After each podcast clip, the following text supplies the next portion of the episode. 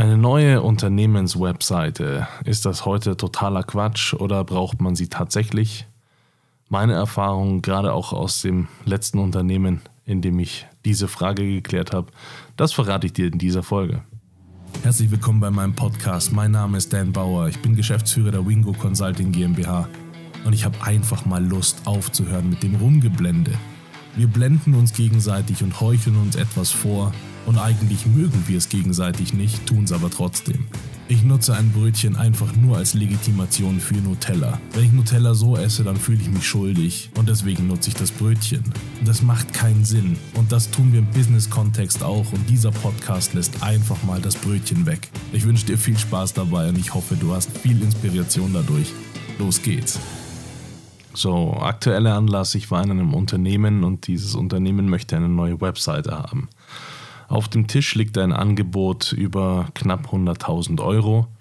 Ich habe mir dieses Angebot im Detail angeschaut, festgestellt, mh, hm, wow, das ist die Basis davon, ist ein Template von äh, im Wert von 80 Euro. Natürlich ist da noch viel Leistung dabei und viel, ähm, ja, also das muss ja auch teilweise irgendwie programmiert werden und das ähm, gibt viele Unterseiten und so weiter. Also da, da steckt schon auch Power drin. Ob das 100.000 wert ist, unterstütze ich so jetzt nicht. Aber okay, das Angebot liegt auf dem Tisch. So, jetzt ist die Frage, machen wir das oder machen wir das nicht? Das war die Frage der Geschäftsführung. Und ich habe die relativ einfach beantwortet mit, wofür brauchst du sie denn? Und danach war betroffenes Schweigen. Und genau deswegen mache ich diese Folge hier, um zu sagen, aus meiner persönlichen Sicht ist eine Webseite heute keine Visitenkarte mehr, sondern ein wahnsinnig mächtiges Instrument, wenn man es als solches nutzt und versteht. Und genau darum soll es heute gehen. Wenn du eine Webseite baust, heute neu, weil die vielleicht die alte nicht mehr so sexy ist oder nicht mehr so na, der nicht mehr so zeitgemäß oder so weiter, dann verfolgst du einen, äh, einen konkreten Zweck damit, beziehungsweise du solltest das. Und ich möchte dir gerne eine Anregung geben, was für Zwecke das sein können. Das könnten zum Beispiel, könnte das bedeuten, du möchtest über die Webseite akquirieren. Du möchtest also Kunden darüber bekommen. Wenn das das erklärte Ziel ist, super. Du könntest auch das Ziel haben, den Wettbewerb oder deine Mitab äh, Mitbewerber zu messen darüber. Das kann tatsächlich über deine Webseite erfolgen. Es kann auch ein drittes äh, Instrument oder ein drittes Ziel erfüllt werden, nämlich deine Kunden besser zu verstehen. Je nachdem, was aber du für ein Ziel hast, ist es ein komplett unterschiedliches Herangehen an die Webseite.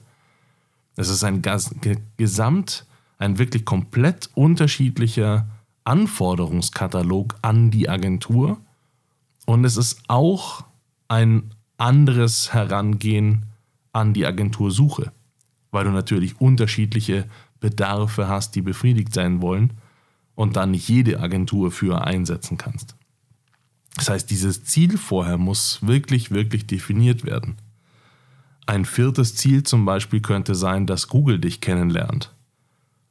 Und ähm, das ist, so blöd das klingt, sehr, sehr wahrscheinlich, dass Google dich nicht richtig kennt. Zumindest dann, wenn du Google nicht trainiert hast. Einfach so ist Google noch nicht so richtig gut darin zu verstehen, wer du bist und was du machst, außer du hast entsprechende Maßnahmen dafür getätigt. Zum Beispiel habe ich ein Unternehmen äh, besucht, das schon sehr etabliert ist, wirklich sehr etabliert. Und dann habe ich die Analysen angeschaut und festgestellt, oh, cool. Google denkt tatsächlich, ihr seid ein Restaurant. Warum? Weil das Haus, in dem diese Firma war, unten ein Restaurant hatte.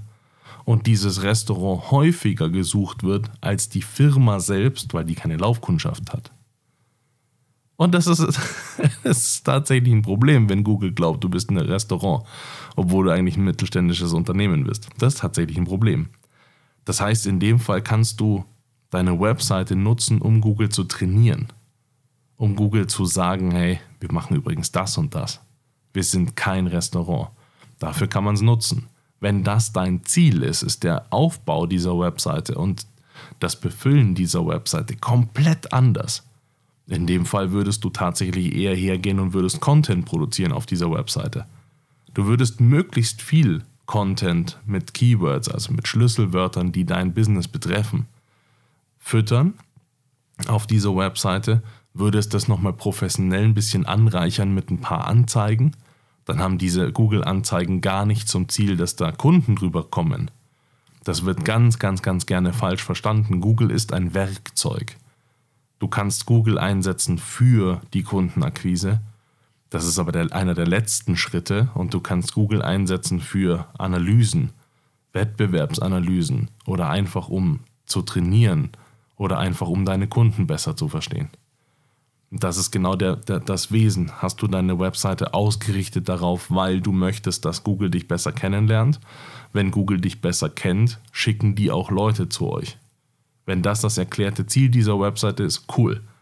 Dann bitte macht den Plan so, findet daraufhin eine Agentur, die das realisieren kann und genau das realisieren kann und lasst das begleiten von irgendeinem Profi, der sich auskennt und mit dieser Agentur nichts zu tun hat falls du keine Expertin oder kein Experte darin bist. Ganz wichtig, diese Begleitung von einem Trusted Advisor in diesem Punkt spart dir so eine Menge Geld. Ganz, ganz wichtiger Punkt. Nächstes Ziel ist zum Beispiel, die Mitbewerber zu verstehen. Wo sind die heute im digitalen Markt aufgestellt? Wie sind die aufgestellt? Was machen die? Was für Aktivitäten haben die? Wo müssen wir nachziehen? Wo müssen wir nicht nachziehen? Wo können wir einen Vorsprung entwickeln? Wo können wir gar keinen mehr entwickeln? Das sind alles absolut relevante Fragen und absolut geniale Fragen, wenn man sie beantworten kann. Einfach den, aus dem simplen Grund, je mehr Training in, diese digitalen, in diesen digitalen Markt geflossen ist von einer Firma, desto schwieriger und unmöglicher wird es für den anderen, das aufzuholen. Ist relativ einfach. Als Beispiel, du lässt jetzt einfach mal fünf Google-Kampagnen laufen. Die haben nicht zum Ziel, Akquise zu betreiben. Die haben nicht direkt zum Ziel, Kunden zu bekommen, sondern die haben zum Ziel, den Vorsprung von Google auszuarbeiten. Dann ist das gegenüber deinem Mitbewerber tatsächlich dein Marktvorteil. Weil wenn du möchtest, kannst du Google effizienter einsetzen als diese Person oder als dieses Unternehmen. Das ist ein absolutes Machtmomentum, das du nutzen kannst und dafür kannst du deine Webseite brauchen. Du kannst deine, deine Webseite nutzen, um deine Kunden besser zu verstehen. Du kannst natürlich Kundenumfragen machen. Kannst die direkt befragen, wenn das bei dir möglich ist. Gerade aber wenn du Endkunden hast, dann ist es häufig äh, auch so ein bisschen nervig, wenn man da ständig gefragt wird. Teilweise darf man es auch nicht wegen UWG. Das heißt, es ist so ein bisschen schwierig, immer rauszufinden, in welchem ne, sind die gerade zufrieden. Wenn du jetzt keinen NPS bei dir im Unternehmen äh, etabliert hat, äh, hast, also ein Net Promoter Score, der auch wirklich gemessen werden kann von, durch unterschiedlichste Methoden. Wenn du das bei dir im Unternehmen nicht etabliert hast, ist es immer relativ schwierig herauszufinden, wie glücklich sind die Kunden gerade was für Bedürfnisse haben die, was für Bedarfe haben die, die gedeckt werden wollen. Das ist auch für dich in der Entwicklung eine echt interessante Frage. Also, wenn du eine Produktentwicklung hast, woher genau nehmt ihr die Daten, was eure Kunden gerne hätten? So Design Thinking mäßig müsstest du ja jetzt vorher genau wissen, was die Kunden haben wollen oder wahrscheinlich haben wollen einem Trend entsprechend, um das letztendlich dann auch so zu liefern, um die Produktentwicklung oder die Dienstleistung entsprechend dem Kunden und seinen Wünschen auszurichten. Das kannst du über deine Webseite erfahren und über die Analysen. Das heißt, wenn deine Webseite verschiedene Themen aufgreift, dann hast du zum Beispiel irgendwelche Bedarfe, die du testen möchtest. Du hast zehn verschiedene Bedarfe, von denen du ausgehst. Das ist eine reine These, die du aufstellst und sagst, ich glaube, dass in fünf Jahren meine Kunden das, das und das haben wollen werden das kannst du jetzt schon ausprobieren, ob da überhaupt was passiert. Das heißt, wenn, wenn du dafür eigene Seiten oder eigene Rubriken hast, kannst du ja den Nutzerfluss dieser Webseite verstehen und verstehen, ist das etwas, was überhaupt nicht gesehen wird. Das ist zum Beispiel, wenn ich mir hier in diesem Podcast die Folgen anschaue. Dann kann ich mir anschauen, anhand des Textes, der, des Folgentextes, kann ich mir anschauen, was interessiert dich eigentlich am meisten. Das kann ich mir anschauen, weil es Folgen gibt, die werden wahnsinnig viel geklickt und es gibt Folgen, die werden nicht so wahnsinnig viel geklickt. Das kann ich mir anschauen und dahingehend verstehen, ohne dass wir beide miteinander gesprochen haben, was sind denn eigentlich deine Wünsche? Wo willst du denn eigentlich hin? Das ist natürlich bezogen auf eine Masse und jetzt nicht auf ein Individuum, das ist klar. Aber du kannst dadurch feststellen, was sind die Bedarfe deiner Kunden oder der Leute, die du erreichen möchtest. Das kann die Webseite bedienen. Das ist aber eine andere Nummer, als letztendlich Google zu füttern. Das füttert Google zwar auch mit Informationen, aber es ist wieder eine andere Strategie. Und dann kommen wir zur Königsklasse. Die Königsklasse ist, deine Webseite soll akquirieren. Und da muss alles zusammenpassen. Und deswegen brauchst du dafür auch Agenturen oder eine Agentur oder echt fähige Freelancer, die das können, weil das ist die Königsklasse. Das bedingt nämlich das, dass Google Training gut läuft, sonst funktioniert das nicht. Das bedeutet, dass das Nutzerverhalten gut läuft und es bedeutet, dass Google und die Webseite miteinander so matchen und ausgerichtet sind, dass die Bedürfnisse im Markt befriedigt werden, dass also eine Relevanz entsteht. Das heißt, die Akquise über die Webseite ist alles zusammen, also alle Ziele, die ich vorher gerade genannt habe, zusammen. Entsprechende Profis brauchst du da an deiner Seite, sonst funktioniert das nicht. Das ist genau das Problem, dass dieser Weg um wirklich über eine Webseite akquirieren zu können, so wahnsinnig weit ist mittlerweile und so intensiv ist, dass es eine absolute Kunst geworden ist, eine Webseite so performen zu lassen, dass sie akquiriert. Und ich möchte dir erklären, kurz mit einem einzigen Satz, warum das so schwierig geworden ist. Du hast im Durchschnitt noch sechs Sekunden Zeit, um den User von dir zu überzeugen. Sechs Sekunden. Jetzt kann man sich vorstellen, ja, das ist schon echt kurz, aber okay, sechs Sekunden, wenn ich auf einer Webseite bin, dann reichen sechs Sekunden ja eigentlich aus. Dann habe ich so einen Überblick. Du kannst gerne mal den Test machen, wenn du möchtest. Nimm dein Handy, nimm die Stoppuhr und bewerte einfach mal kurz, äh, ob sechs, Minu äh, sechs Sekunden lang ist oder kurz. So, ne? Was, wenn du über eine Website drüber schaust, was sind sechs Sekunden, was schaffst du darin? Und wenn du das gemacht hast, dann überlegst du dir jetzt, wie lange eine Webseite lädt.